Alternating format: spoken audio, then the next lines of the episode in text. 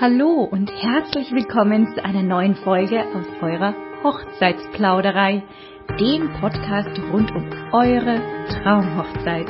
Ich bin Svenja Schreumann, Stimme der Herzen und eure freie Rednerin für euren wohl schönsten Tag im Leben. Lehnt euch zurück und lauscht einen neuen Plausch.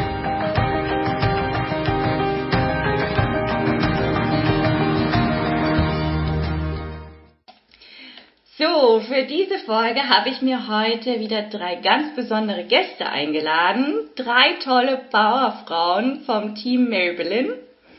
Ähm, die drei habe ich tatsächlich letztes Jahr auch schon auf einer Hochzeit äh, in Action kennenlernen dürfen. Es war eine ganz äh, spezielle Hochzeit. Erstens mal war sie australisch-deutsch von Freunden von mir nämlich.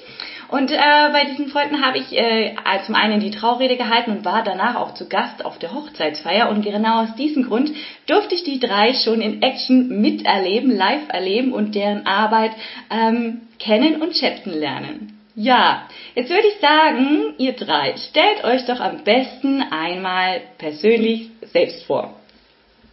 Hallo. Hallo. Hi, ich bin Chan. Ich bin Wiebke. Und ich bin Madeleine.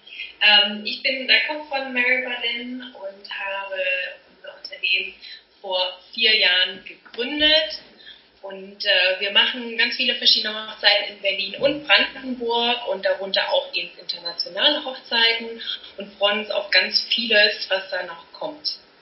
Ja, richtig gut, okay.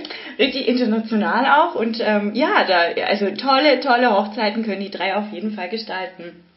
Ähm, ja, äh, heute ist das Thema sozusagen, über was wir reden, geht es eher um die Einladungen, um die Gästeliste, als auch sozusagen um den ähm, Sitzplan. Ja, ein, drei Thematiken, die sozusagen unmittelbar auch miteinander verwoben sind in irgendeiner Richtung. Und ähm, drei Themen, die sozusagen auch viele Brautpaare mehr oder weniger mehr beschäftigen als vielleicht ein anderes Thema. Ja, die Chang beginnt jetzt einfach mal uns zu erklären, erstmal, wie ich ähm, ja am besten als Brautpaar an die Hochzeitseinladungen herangehe, also sprich die Gästeliste. Wen lade ich ein, beziehungsweise wie viele Gäste lade ich denn auch ein? Was macht Sinn? Ja, das ist eine sehr gute Frage, auch für den Start, ähm, besonders fürs Brautpaar.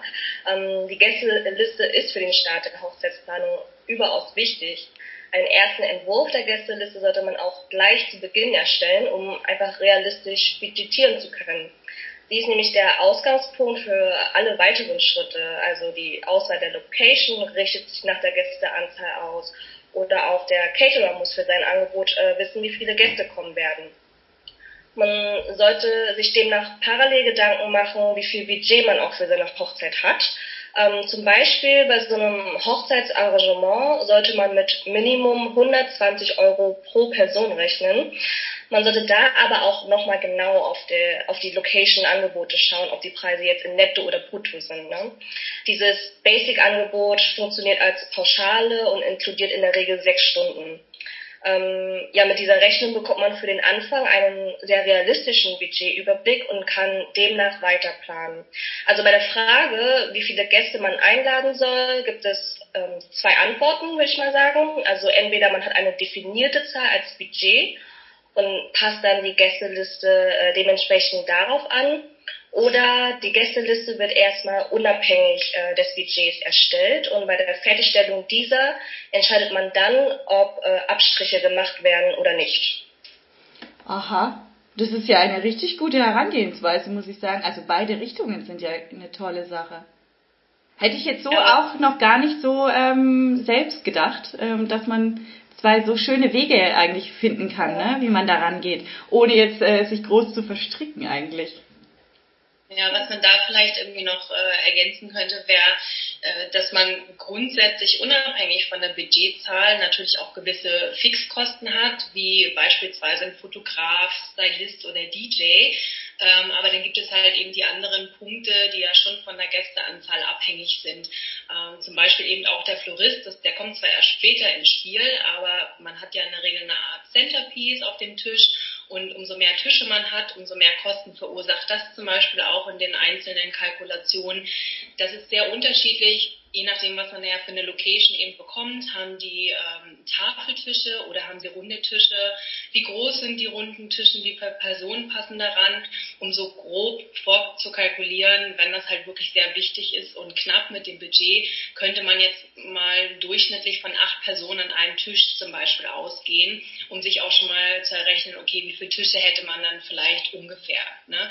Aber es ist trotzdem sehr abhängig von der Location und wie gesagt, der Florist auch erst ein Punkt, der dann später berücksichtigt wird. Aber wenn man wirklich alle Punkte vorab so ein bisschen durchkalkulieren möchte, ist das vielleicht einfach noch ein guter Hinweis. Mhm, mhm, okay, ja, ich glaube, das ist ein guter Tipp, ja. Okay, verstehe. Ähm, wenn ich äh, nun merke, dass ich sozusagen irgendwie echt zu viele Gäste habe und sowieso einige davon ähm, dabei sind, ja, mit denen man nicht so viel zu tun hat, wie lade ich denn am besten solche Gäste aus? Beziehungsweise die andere Frage ist ja, lade ich sie vielleicht erst gar nicht ein?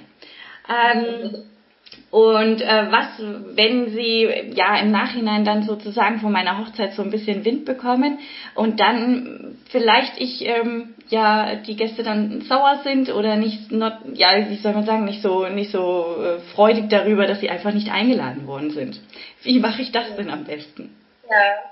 Ja, also wen man schlussendlich einlädt, ist äh, ganz dem Paar überlassen. Ne? Also sie sollten die Gästeliste zu 100% nach ihren eigenen Wünschen erstellen. Was wir im Allgemeinen raten, wären ähm, zum einen keine Einladung aus falschem Pflichtbewusstsein zu verschicken. Also wenn es ein Paar gibt, äh, der man, bei der man vor fünf Jahren auf der Hochzeit eingeladen worden ist und ihr aber aktuell ähm, keinen Kontakt mehr habt, dann muss man auch kein schlechtes Gewissen haben, sie dann nicht einzuladen. Ne? Oder auch ähm, sinnvolle Grenzen zu ziehen. Also lade ich meine Kollegen aus der ganzen Abteilung ein? Muss mein Chef auf meiner Hochzeit dabei sein? Also wenn deine ganzen Kollegen zu guten Freunden geworden sind, dann ja, klar.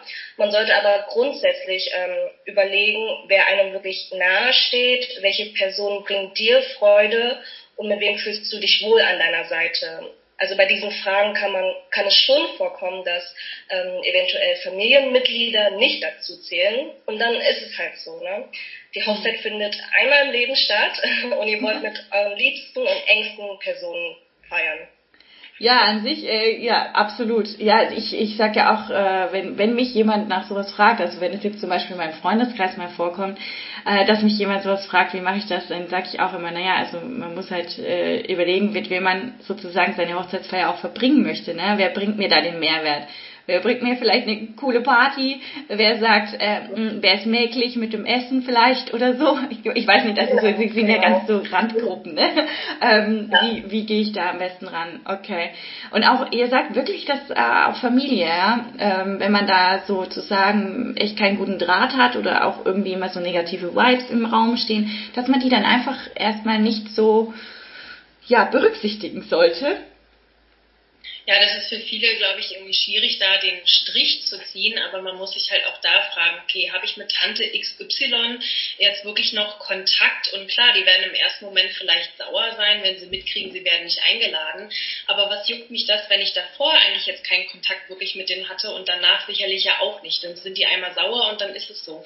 Warum mhm. muss ich mir diese Leute einladen, von denen ich aber, wie du ja selber schon gesagt hast, keinen Mehrwert auf der Hochzeit habe? Ne?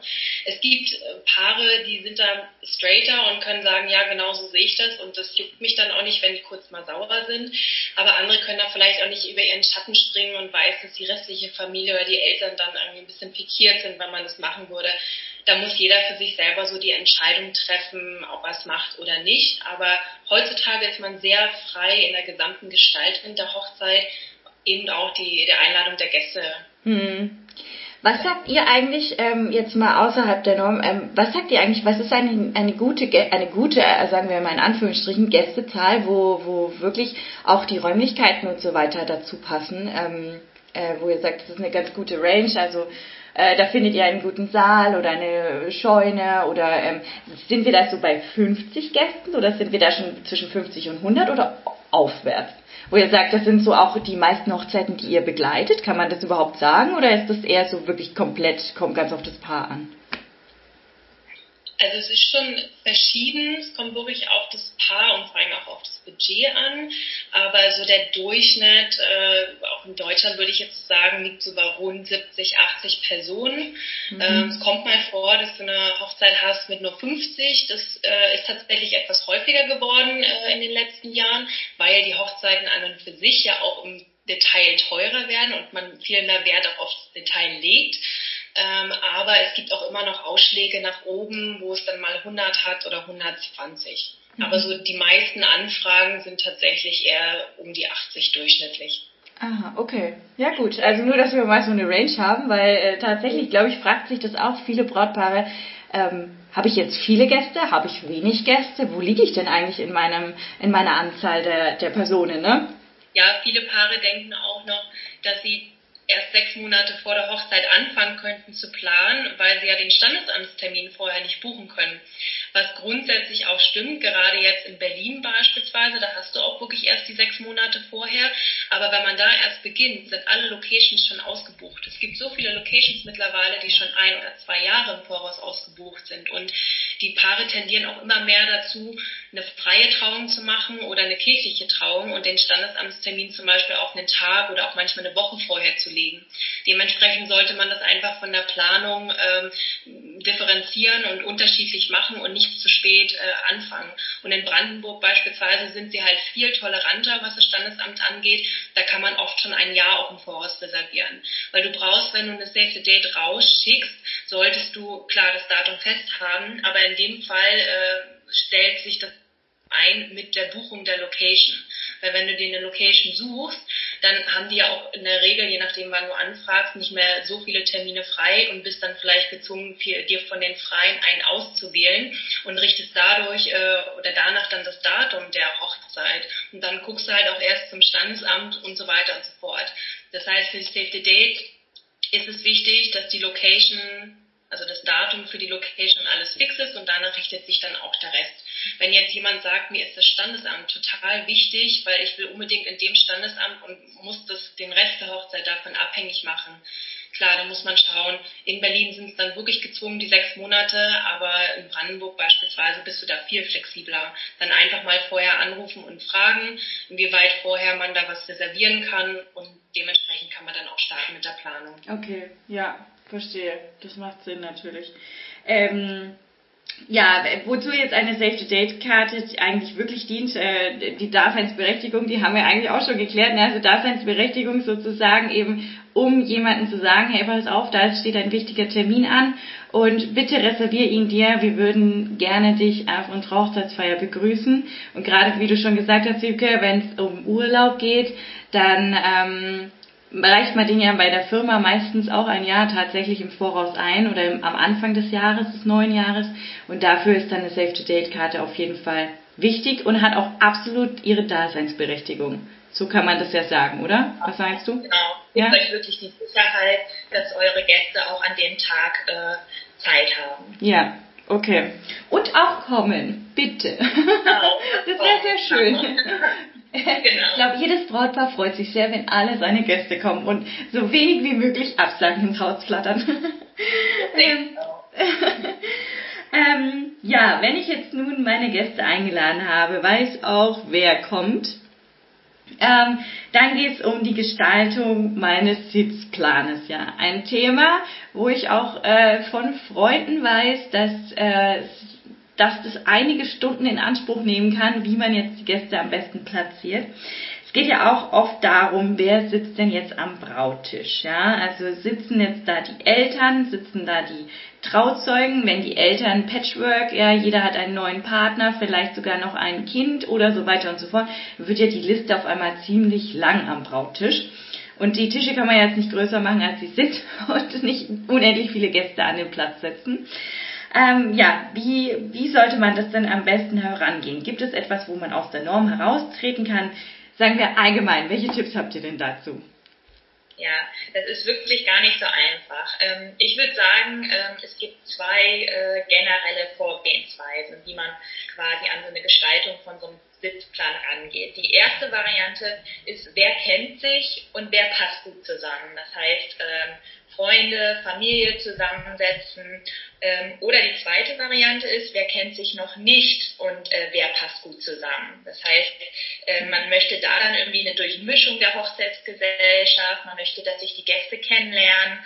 Ähm, vielleicht auch, wenn Familien doch irgendwie äh, irgendwelche Streitigkeiten in der Familie sind, das zu verhindern und ähm, die an, unterschiedlich, an, äh, an unterschiedliche Tische setzt. Ähm, das wäre sozusagen auch eine andere Herangehensweise. Es gibt aber auch zum Beispiel ganz gute Alternativen, zum Beispiel auch Spiele, äh, damit sich dann die Hochzeitsgesellschaft ähm, kennenlernen. Also es muss nicht unbedingt ähm, so sein. Ähm, ich bin ähm, tatsächlich auch ein Fan davon, die äh, Freunde und Familien zusammen an einen Tisch zu setzen. Ähm, die sehen sich meistens auch gar nicht mehr so oft und äh, freuen sich natürlich auch, dann an dem Tag auch Zeit miteinander zu verbringen. Und ähm, tatsächlich ist dann auch irgendwie immer eine, eine gute Stimmung äh, safe. Also äh, da kann man eigentlich äh, gar nichts äh, unbedingt falsch machen. Ähm, ganz wichtiger Punkt ist es aber auch hier wieder, äh, was möchte wirklich das Brautpaar an dem Tag? Wer soll mit an dem Tisch sitzen? Wen möchte man gerne um sich haben? Ähm, Natürlich können es äh, auch die Eltern sein ähm, oder die Trauzeugen. Ähm, das ist wirklich jedem selbst überlassen. Auch so wie Madeleine vorhin schon gesagt hat, wir sind eine andere Generation. Das heißt, man kann das Ganze mehr frei gestalten. Also ähm, wirklich so, wie man das selber möchte, ähm, sollte man das äh, auch tun. Tatsächlich weiß ich auch, wie das ist. Ähm, man möchte natürlich irgendwie auch den Eltern vielleicht auch einen Gefallen tun. Vielleicht möchte man auch, dass die Eltern mit am Tisch sitzen. Wenn es natürlich auch so ist, dass äh, neue Partner dazukommen, äh, dass wir vielleicht dann auch schon zu viele sind an einem Tisch. Ähm, da kommt es natürlich auch darauf an, wie groß ist der Tisch. Meistens sind irgendwie so sechs bis zehn Sitzplätze. Passt dann wirklich, ähm, passen die Eltern plus neue Partner mit an den Tisch, ähm, plus vielleicht auch noch Trauzeugen oder wird es dann zu eng? Ähm, da kann man dann auch ganz klar sagen, okay, wir haben jetzt irgendwie nur sechs Plätze. Ähm, die Eltern passen nicht komplett an einen, einen Tisch, äh, dann äh, machen wir das so, die Eltern kommen an einen Tisch und die Trauzeugen sind dann mit an, an, an dem Brautpaartisch. Das ist mhm. ähm, dann auch kein Problem und ich denke, dass die Eltern das dann auch verstehen mhm. und verstehen können. Ähm, was es auch gibt als Alternative, ähm, das haben wir auch ab und zu mal bei unseren Brautpaaren, dass es einen einzelnen Hochzeitstisch für das Brautpaar gibt. Das heißt, die sitzen wirklich ähm, alleine an einem Tisch. Ähm, für, für manche ähm, ist das was, was man sich gar nicht vorstellen kann und sagt, nee, ich möchte an dem Tag wirklich mit meinen Liebsten an dem Tisch sitzen. Und andere sagen, ich finde das total schön, weil ich an, an dem Tag, der auch oft sehr auch anstrengend mhm. ist und emotional, ähm, ich möchte kurz auch mal meine Ruhe haben und zusammen mit meinem Mann ähm, auf meine Hochzeitsgesellschaft schauen und ähm, ja mal ein bisschen zur Ruhe zu kommen. Also das wäre auch eine Alternative. Das ist natürlich auch eine schöne Sache, wenn man Stimmt, weil es ist ja alles so lang, äh, so schnelllebig und eigentlich, wenn man so ein paar danach fragt, ist ja immer alles wie im Flug vergangen. Also eigentlich wäre es gar nicht so verkehrt, sich da mal so ein bisschen herauszunehmen, zumindest zum Essen, was ja eh auch nicht lange dauert, vielleicht eine halbe, dreiviertel Stunde, Stunde oder was.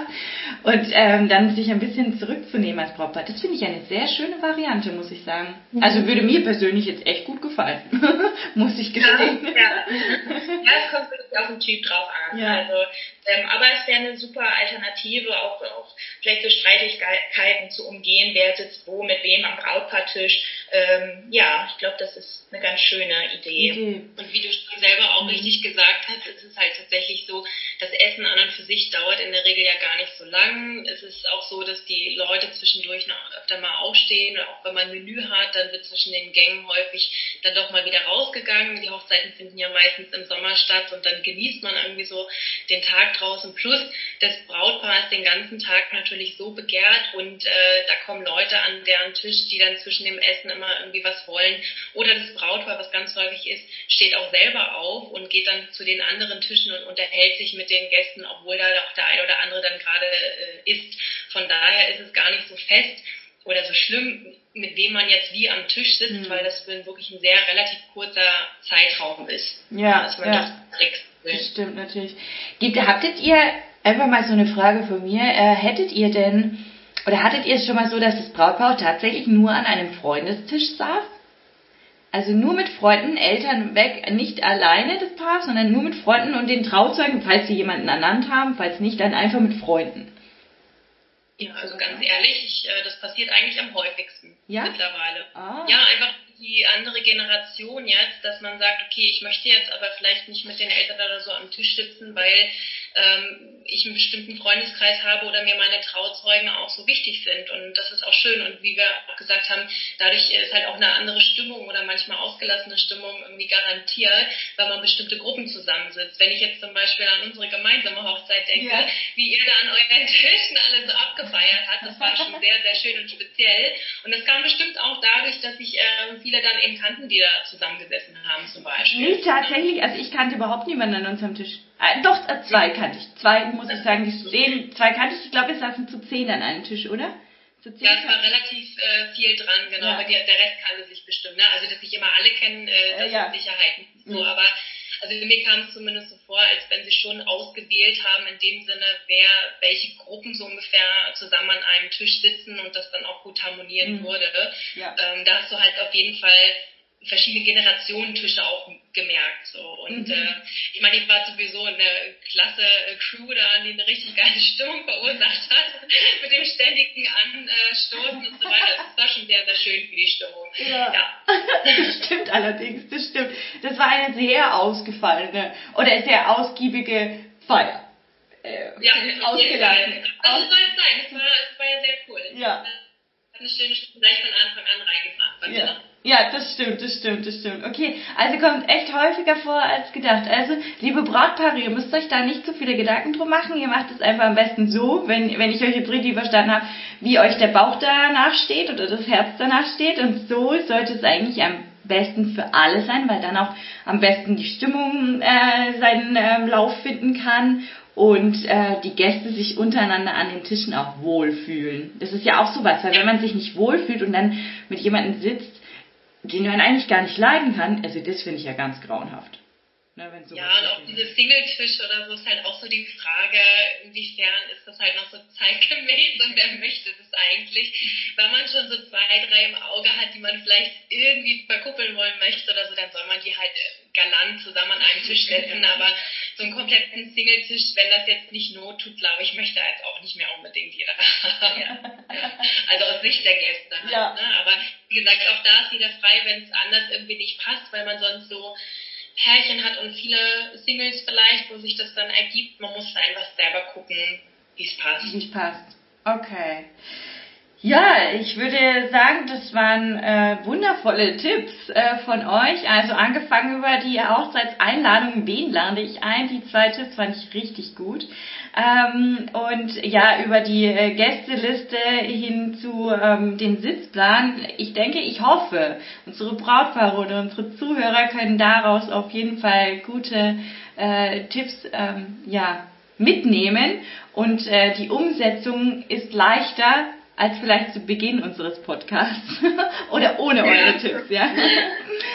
Also, ja, ihr drei, ich äh, würde sagen an der Stelle vielen, vielen lieben Dank, dass ihr bei meinem Podcast dabei wart.